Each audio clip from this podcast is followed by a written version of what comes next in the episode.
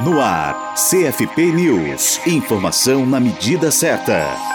Quem são os psicólogos indígenas no Brasil? Quantos são? Onde atuam e como a psicologia pode ampliar esse debate para abordar as pautas da questão indígena dentro do sistema Conselhos de Psicologia? A psicóloga Denise Figueiredo, professora colaboradora do Instituto Insiquirã de Formação Superior Indígena da Universidade Federal de Roraima, a UFRR, chegou recentemente à Comissão de Direitos Humanos do Conselho Federal de Psicologia, o CFP, e terá a tarefa de ampliar tanto o debate como a atuação da psicologia nessas questões dentro da comissão e, por consequência, no sistema. A psicóloga falou para a Rádio PC sobre a necessidade de se ter um levantamento de quantos profissionais são indígenas, bem como onde eles exercem suas atividades profissionais. Por outro lado, defende que é necessário saber quais os profissionais que atuam nessa questão no Brasil, além de conhecer e divulgar o que existe de pesquisas nessa área. O que, que nós temos de referencial teórico?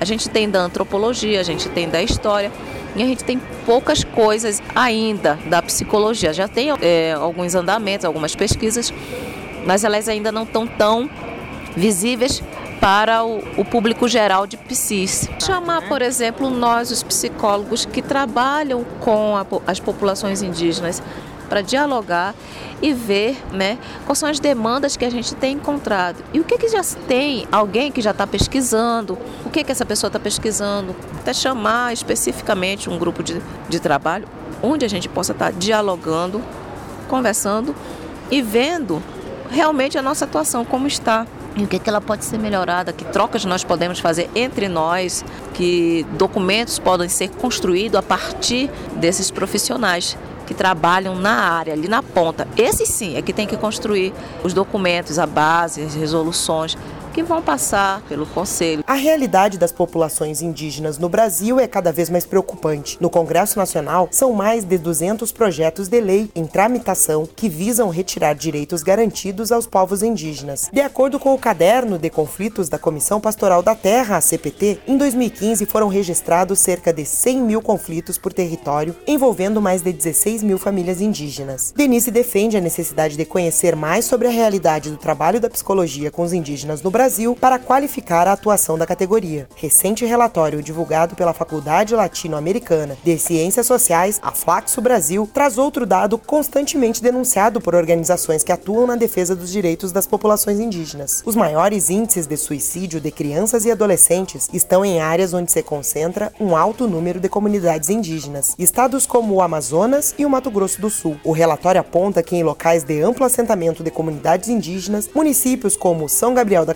Cachoeira, Benjamin Constant e Tabatinga, no Amazonas, e Amambaí e Dourados, no Mato Grosso do Sul, do total de suicídios indígenas, os de pessoas entre 10 a 19 anos representam entre 33,3% em São Gabriel da Cachoeira e 100% em Tacuru, no Mato Grosso do Sul. A invisibilidade, a não aceitação, o isolamento e a exclusão social do mercado de trabalho, falta de perspectiva de vida e formação, além do sofrimento causado pelos conflitos frequentes que ocorrem nessas áreas, são alguns dos fatores fatores que, segundo Denise, influenciam nesses dados. Para a Rádio Psi, Gisele Barbieri.